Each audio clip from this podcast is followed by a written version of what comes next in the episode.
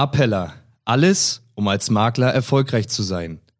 Herzlich willkommen zu einer neuen Folge vom Appella Podcast. Für den Makler der Zukunft geht es nicht mehr nur darum, die bestmögliche Cottage zu erhalten.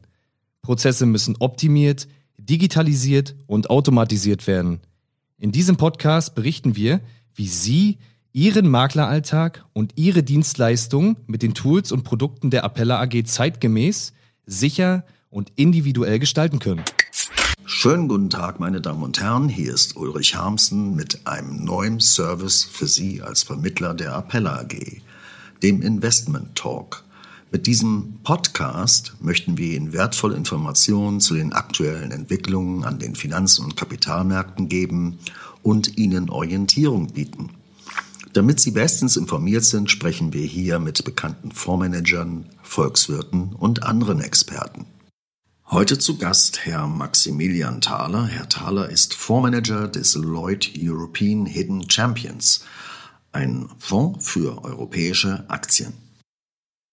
Ja, schönen guten Tag, Herr Thaler. Einen herzlichen Gruß nach München. Ich nehme an, Sie sind in München oder wo sind Sie gerade? Richtig, ich bin in, in München im Homeoffice. Ja, Herr Thaler, wir wollen ja hier heute unseren Zuhörern den Lloyd European Hidden Champions vorstellen den Sie als Fondsmanager verantwortlich betreuen. Sind Sie bitte erst einmal so nett und geben uns vielleicht ein paar Informationen zu Ihrer beruflichen Biografie, damit unsere Zuhörer wissen, mit wem wir hier heute sprechen. Ja, das mache ich gerne. Also mein, meine erste wichtige Station war 2011, als ich zur D&E Kapital AG bin und dort den Bereich Technologie und Nebenwerte im Research verantwortet hatte. Ich bin dann 2013 äh, für ein einjähriges äh, Trainee-Programm zum Hedgefonds von John Paulson nach New York, um dann im Anschluss äh, den Mittelstands- und Innovationsfonds aufzulegen, den ich drei Jahre lang gemanagt hatte. Das Ganze hatte sich dann recht gut entwickelt und so wurde ich letztes Jahr von der Lloyd Fonds kontaktiert, ob ich Interesse hätte, in diesem Zusammenhang äh, den Fonds nochmal neu aufzulegen und einen Standort in München mitzugründen. Und diese Herausforderung habe ich gerne angenommen und jetzt nach Vorbereitung letztes Jahr den European Hidden Champions Fonds neu aufgelegt, über den wir heute sprechen. Mhm. Ja, genau diesen Fonds managen Sie ja, der in börsennotierte Unternehmen Europa anlegt. Was verbirgt sich denn eigentlich hinter diesem Begriff Hidden Champions im Kontext von Aktienbörsen? Ja, also Hidden Champions ist äh, ein Begriff, der äh, in den 90er Jahren von Professor Simon geprägt wurde. Ähm, das Ganze in der Regel äh, mit drei Kriterien verbunden. Ähm, hier geht es um die Marktführer in diesen Nischen, also in der Regel entweder Marktführer oder unter den Top drei im globalen Markt. Dann Unternehmen, die Umsätze unterhalb der fünf Milliarden Euro Marke generieren und in der Öffentlichkeit wenig bekannt sind. Also wenn ich drüber nachdenke, beziehe ich die Hidden Champions eigentlich auf die marktführenden Mittelständler der zweiten Reihe. Nun heißt Hidden Champions ja eigentlich versteckte äh, Champions, Spitzenreiter oder wie man sie auch immer nennen sollte. Ähm, das ist ja eigentlich ein Hinweis darauf, dass diese Dinge versteckt sind. Ähm, ist das nicht relativ schwierig für Sie, diese Unternehmen überhaupt erst einmal zu finden?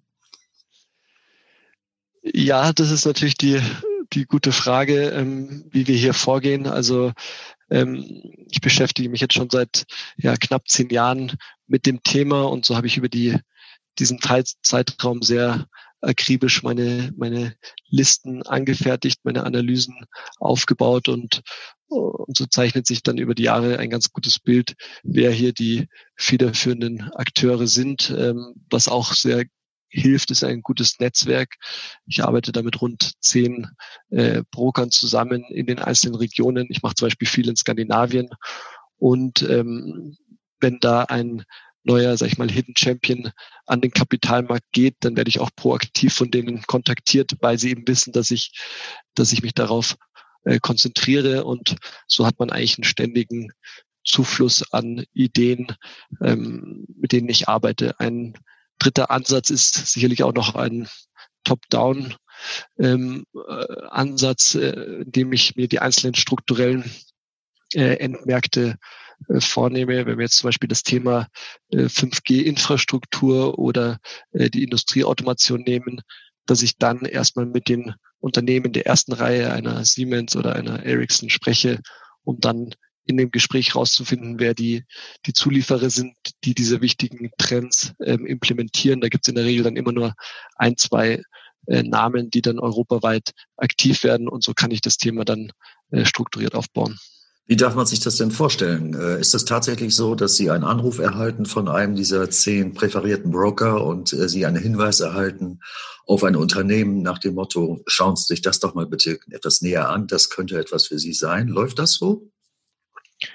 Ja, durchaus. Also die, ähm, die Broker sind natürlich auch interessiert, diese Unternehmen äh, am Markt zu platzieren und ähm, haben dann ihre eigenen Listen, mit denen sie ähm, in den verschiedenen Ländern äh, den aktiven Fonds in diesem Bereich arbeiten und und genauso habe ich dann äh, meine Kontakte ähm, in den einzelnen Regionen, ähm, die ich auch, äh, mit denen ich auch dann einen Austausch habe zu Kapitalmaßnahmen etc., ähm, um hier immer frühzeitig äh, agieren zu können und auch partizipieren zu können. Sie sprachen gerade eben von Kapitalmaßnahmen. Äh, wenn ich das mal erweitere, sind Sie denn auch im Bereich IPOs tätig, also bei Börsengängen aktiv oder warten Sie erst einmal ab und schlagen in Anführungszeichen dann erst zu?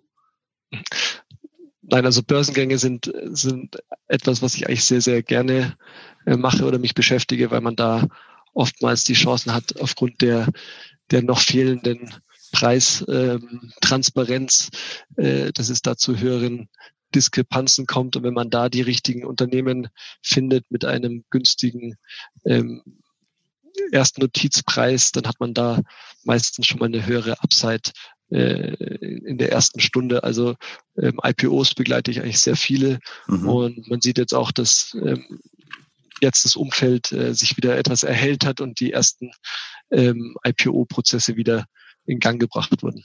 Können Sie uns da ein Beispiel für das letzte IPO nennen, wo Sie dabei gewesen sind?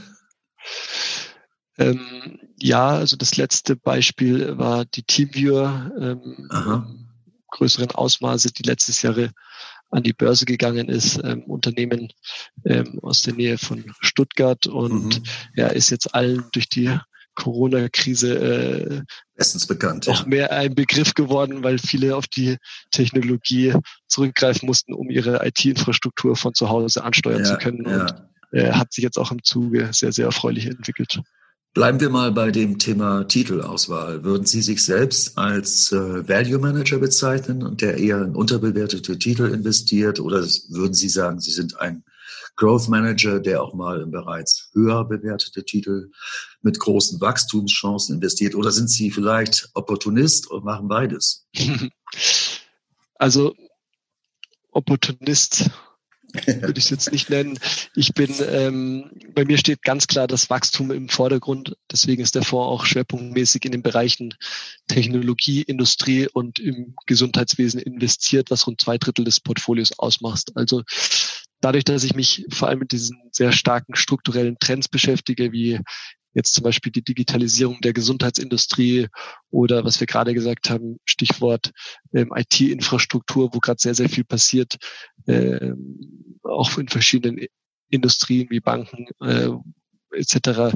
Also überall wird da gerade investiert und diese Themen sind per se eigentlich sehr wachstumsgetrieben und meine Aufgabe ist es dann vielmehr sicherzustellen, dass diese hohen Wachstumsraten nachhaltig sind. Also äh, achte ich sehr stark auf, auf den Innovationsgrad der Unternehmen, wie viel in Forschung und Entwicklung investiert wird, wie viele Patente die Unternehmen anmelden, welche Produkte neu lanciert werden, die das zukünftige Wachstum äh, treiben sollen. Und das ist so der Kern meiner Arbeit. Und ähm, im zweiten Schritt dann natürlich, dass das ganze Wachstum auch zu einer angemessenen Bewertung äh, zu kaufen ist. Ja, Herr Thaler, wie muss man sich denn Ihre tägliche Arbeit vorstellen? Analysieren Sie täglich Ihr Aktienuniversum und treffen dann Entscheidungen? Also sozusagen ein, ein Bottom-up-Approach von unten nach oben. Sie analysieren einzelne Unternehmen und sagen dann, wir bleiben drin oder wir gehen raus oder was auch immer. Oder schauen Sie auch von oben auf die Branchentrends, also das große Makrobild quasi. Was ist da Ihr Approach, Ihre Ansicht? Ja, also zunächst Ihre erste Frage ähm, zu meiner Arbeit. Die bedingt sich eigentlich ähm, sehr stark aus den täglichen Geschehnissen der Unternehmen und, und der Finanzwelt insgesamt, was, was die Arbeit eigentlich auch so spannend und interessant macht.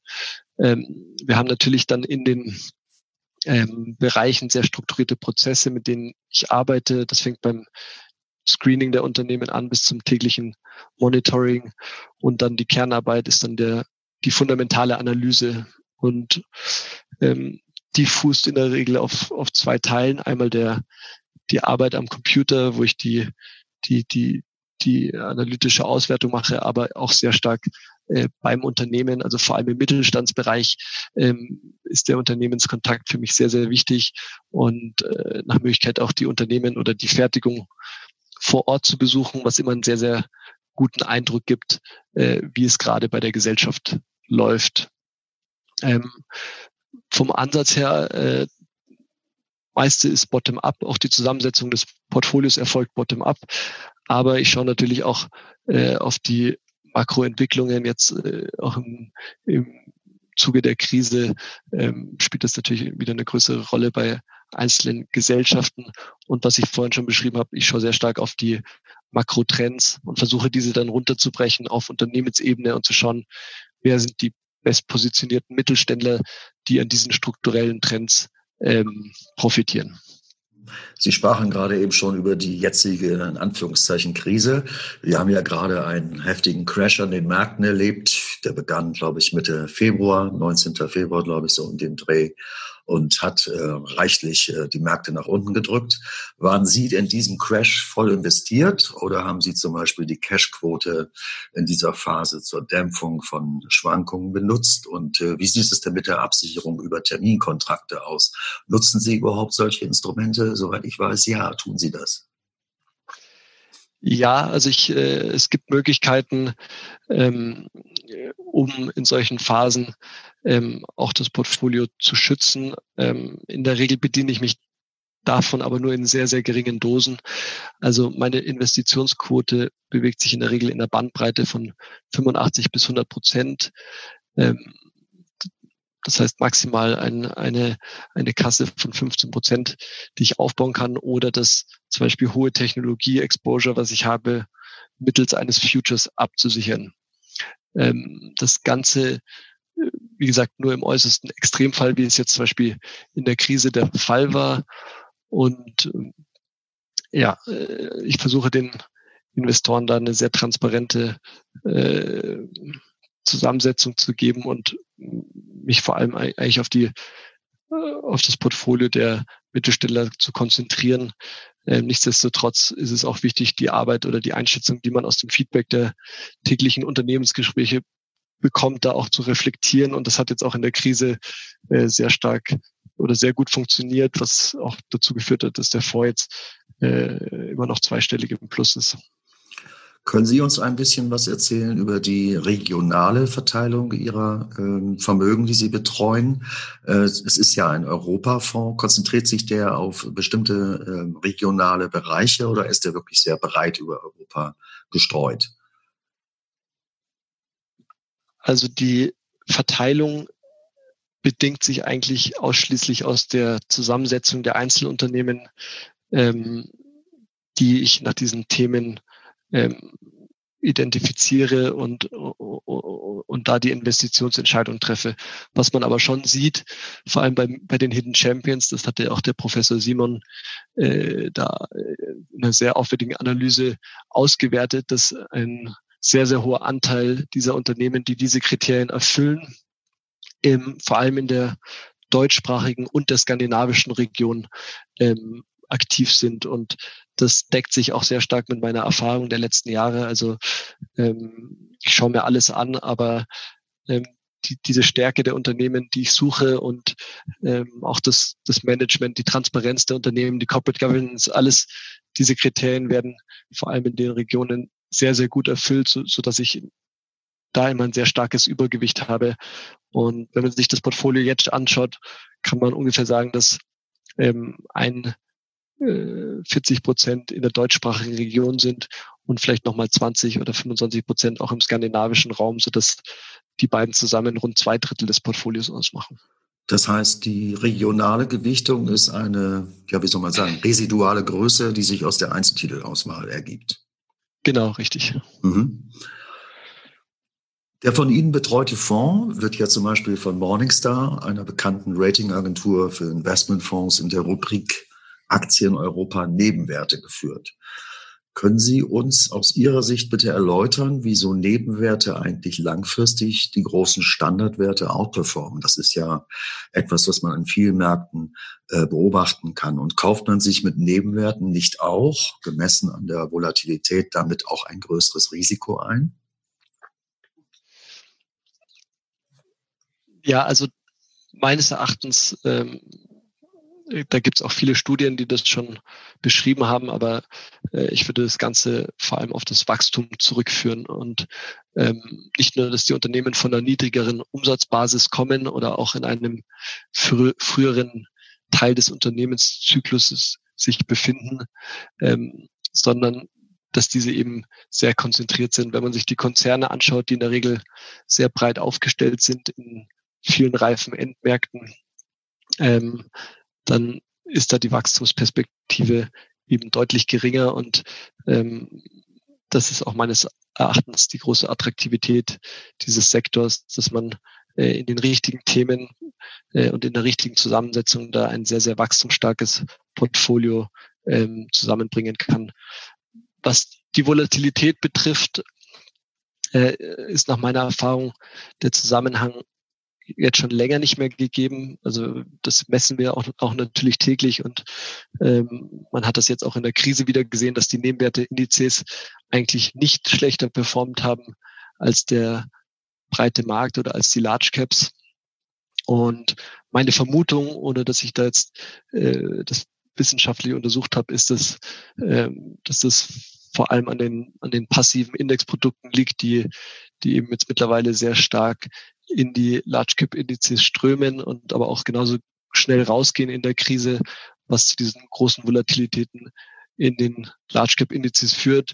Und die kleinen Unternehmen, mit denen ich mich beschäftige, die haben in der Regel immer ein sehr stabiles Aktionariat. Da kennt man die Aktionäre, da sind die Gründerfamilien äh, der Hauptaktionär und die verkaufen nicht nur, weil wir gerade hier zwei Monate ähm, Lockdown haben. Und deswegen haben sich diese Unternehmen auch verhältnismäßig gut gehalten.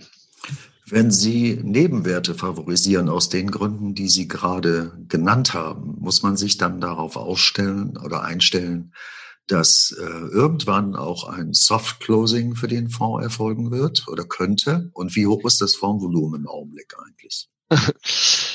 Ja, das ist eine gute Frage. Ähm, da sind wir jetzt noch nicht. Also wir, ähm, es ist sicherlich so, dass ab einem gewissen Größe ich diese Strategie nicht mehr ähm, vollumfänglich umsetzen könnte. Das bewegt sich so bei rund 200 Millionen und da würde ich auch über einen Softclose nachdenken. Bis dahin kann ich aufgrund der, der Breite meines Portfolios ähm, komme ich eigentlich noch sehr gut äh, in die Unternehmen und Liquidität ist sowieso immer ein wichtiges Thema im Portfolio, aber bis 200 Millionen kann ich das ähm, noch sehr gut umsetzen. Mhm. Und das aktuelle Fondsvolumen ist wie hoch im Augenblick? Das aktuelle Fondsvolumen liegt bei 45 Millionen. Okay. Äh, wir bleiben noch mal kurz bei Morningstar. In der dort geführten Rubrik Aktien Europa Nebenwerte werden 298 Mitbewerber geführt. Nun gibt es Ihren Fonds ja gerade erst seit April letzten Jahres und schaut man sich nun bei Morningstar die Ergebnisse für einen Monat, drei Monate, sechs Monate und ein Jahr an, dann fällt doch sehr auf, dass Ihr Fonds immer in der Spitzengruppe zu finden ist. Dafür erst einmal ein großes Kompliment. Aber ähm, Worauf führen Sie denn eigentlich diesen Erfolg zurück? Sind die anderen äh, definitiv schlechter oder was machen Sie singulär äh, so anders, äh, dass eben dieser Erfolg dabei herauskommt? Können Sie das überhaupt beurteilen, weil Sie einen Einblick haben in die Arbeit Ihrer Kollegen? Also es ist schwer zu beurteilen, was die Kollegen machen oder wie sie, wie sie ihre Vorstrategie umsetzen. Ähm, was ich jetzt für mich sagen kann, ist, dass genau wie die Unternehmen in meinem Portfolio sehr konzentriert in ihren Nischen tätig sind. So beschäftige ich mich jetzt seit mittlerweile fast zehn Jahren nur mit diesem speziellen Segment. Und habe hier, denke ich, schon eine sehr gute Kenntnis aufgebaut, äh, begleite viele dieser Unternehmen über viele, viele Jahre.